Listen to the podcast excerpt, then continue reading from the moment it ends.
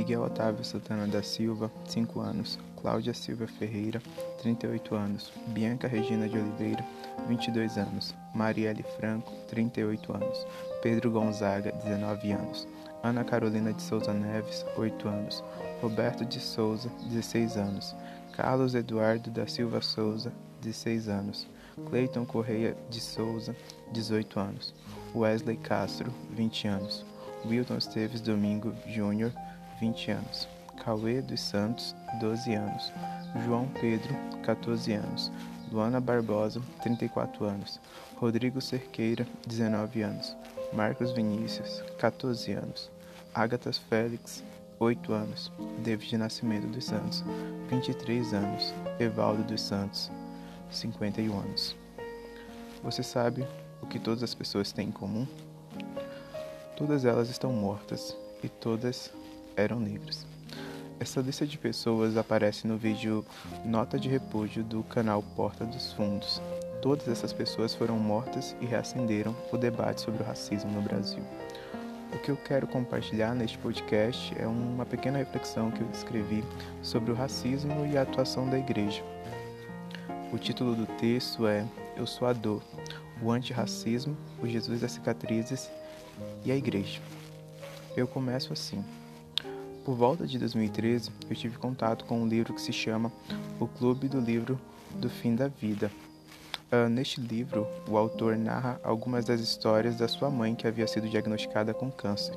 Durante dois anos, ele a acompanhou nas sessões de quimioterapia. Lá conversavam sobre a vida, sobre fé, dentre outros assuntos. Eles falavam principalmente sobre livros. Sua mãe havia sido uma heroína, trabalhou por anos ajudando refugiados e contribuindo para a formação de biblioteca em lugares assolados pela guerra. Ela passou um tempo trabalhando no abrigo na Tailândia. Lá ela também deu aulas de inglês para alguns jovens. Um deles estava aprendendo inglês e escreveu isso. Não tem ninguém no mundo como ser um refugiado. Eles precisam se mudar de um lugar para outro lugar. O refugiado é odiado por todas as pessoas do mundo. Fecha aspas. Eu li a maior parte desse livro para minha mãe. Eu estava numa época em que minha vida se resumia a ler livros, não muito diferente de hoje. Só que naquela época eu estava no ensino médio e minha mãe trabalhava como empregada doméstica. A minha mãe não foi alfabetizada na infância, embora tenha frequentado a escola por um período.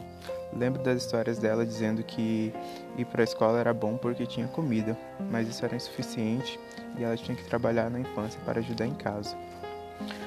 Tem um teórico que se chama Antônio Cândido e ele tem um texto que fala sobre a literatura como um direito na época eu não sabia disso, mas ler um livro para minha mãe parecia uma forma de incluí-la em outro universo, de dar a ela a oportunidade de desfrutar de um prazer que parece reservado apenas às elites. Foi uma experiência um pouco constrangedora por conta de umas partes que o autor fala sobre livros de sexo e eu não tinha conversado sobre isso com a minha mãe ainda.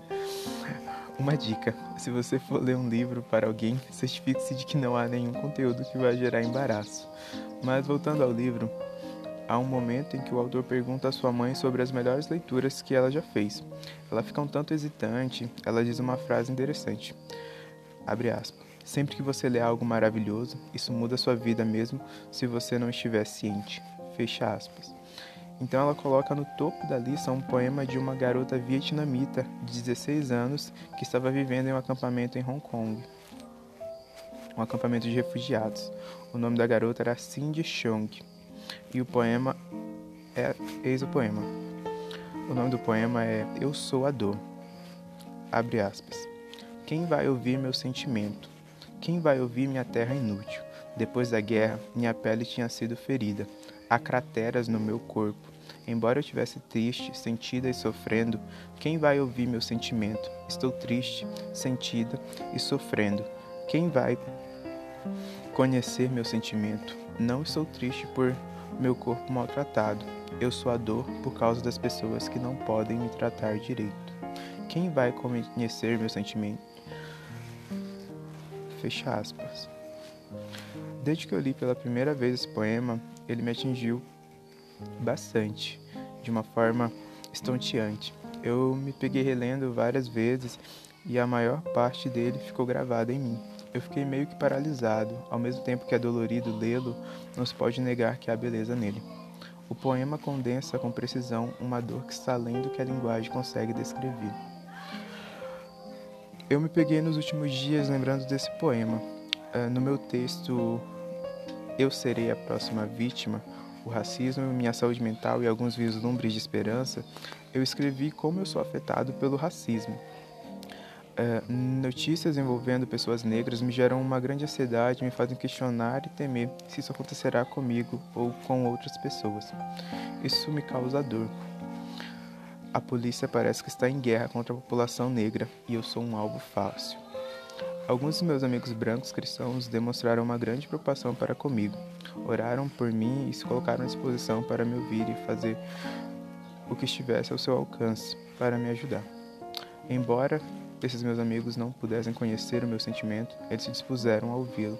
Isso ajudou muito.